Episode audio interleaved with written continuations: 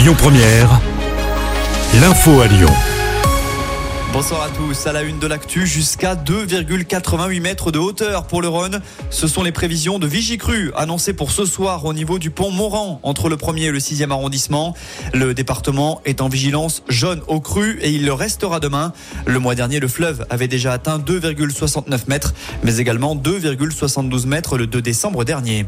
Dans le reste de l'actu, il avait filmé des enfants dans le dortoir d'un institut médico-éducatif de Besnay dans le Rhône. Un homme de 55 ans a été arrêté la semaine passée dans la Loire voisine où il était gardien de nuit depuis la rentrée. Il a été placé en détention provisoire. Cette interpellation a été menée dans le cadre d'une opération de lutte contre la pédocriminalité partout en France.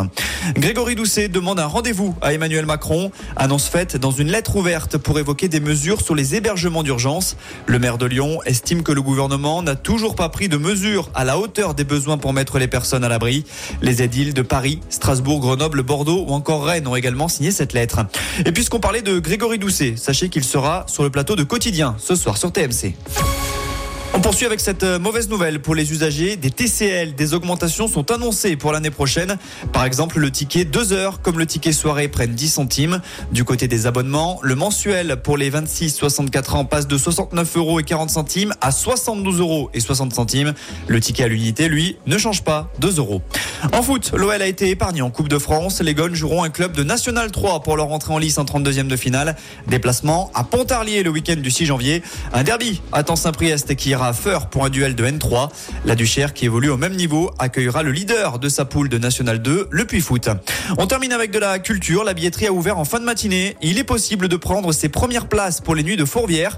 Quatre artistes ont déjà été dévoilés, notamment Véronique Sanson ou encore le rappeur Dinos le 6 juillet. Les infos sont à retrouver sur lyonpremière.fr. Et puis un autre festival lyonnais dévoile un nouveau nom, The Blaze, attendu dans le cadre de Woodstower. Ce sera à Vienne, dans le théâtre antique. Il s'agit d'un concert délocalisé avant l'édition anniversaire pour les 25 ans du festival du 29 août au 1er septembre. Et la billetterie est d'ores et déjà ouverte.